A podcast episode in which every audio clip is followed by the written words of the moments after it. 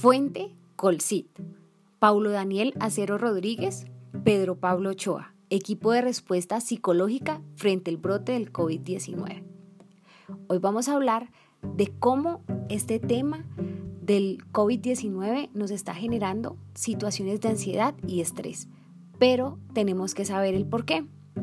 El brote de la enfermedad por coronavirus COVID-19 y las medidas tomadas por las autoridades para disminuir la curva del contagio, tales como el distanciamiento físico, el confinamiento y el cierre de lugares públicos, sitios de trabajo y locales comerciales, se han convertido en fuentes de estrés para muchas personas.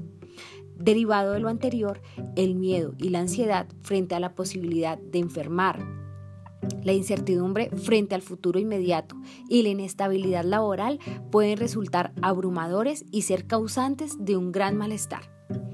Aunque una respuesta común es alejarse de aquello que nos provoca malestar, en ocasiones las fuentes de malestar se encuentran en nuestras propias experiencias privadas, los pensamientos que tenemos sobre el futuro, los recuerdos del pasado y la cantidad de respuestas emocionales que surgen, a veces de manera espontánea, frente a diversas situaciones cotidianas.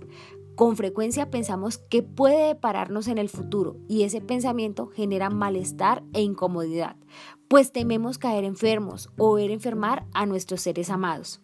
Y ese temor nos inmoviliza y agobia. De ahí que terminamos tratando de escapar o evitar aquello que pensamos y sentimos.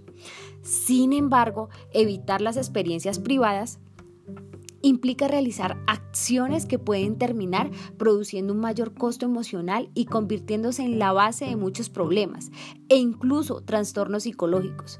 Por ejemplo, cuando consumimos alcohol u otras sustancias para no sentirnos mal, nos conectamos a las redes o a la televisión para distraernos y dejar de pensar. Comemos lo primero que encontramos para bajar la ansiedad o nos enganchamos en un juego para desconectarnos del mundo.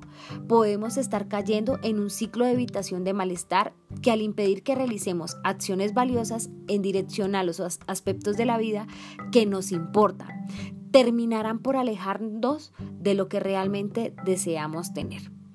Ojo, no siempre alejarse de lo que nos provoca malestar es la mejor solución. Seguiremos en este proceso de aprender cómo afrontar la ansiedad y el estrés ante el COVID-19 y el aislamiento.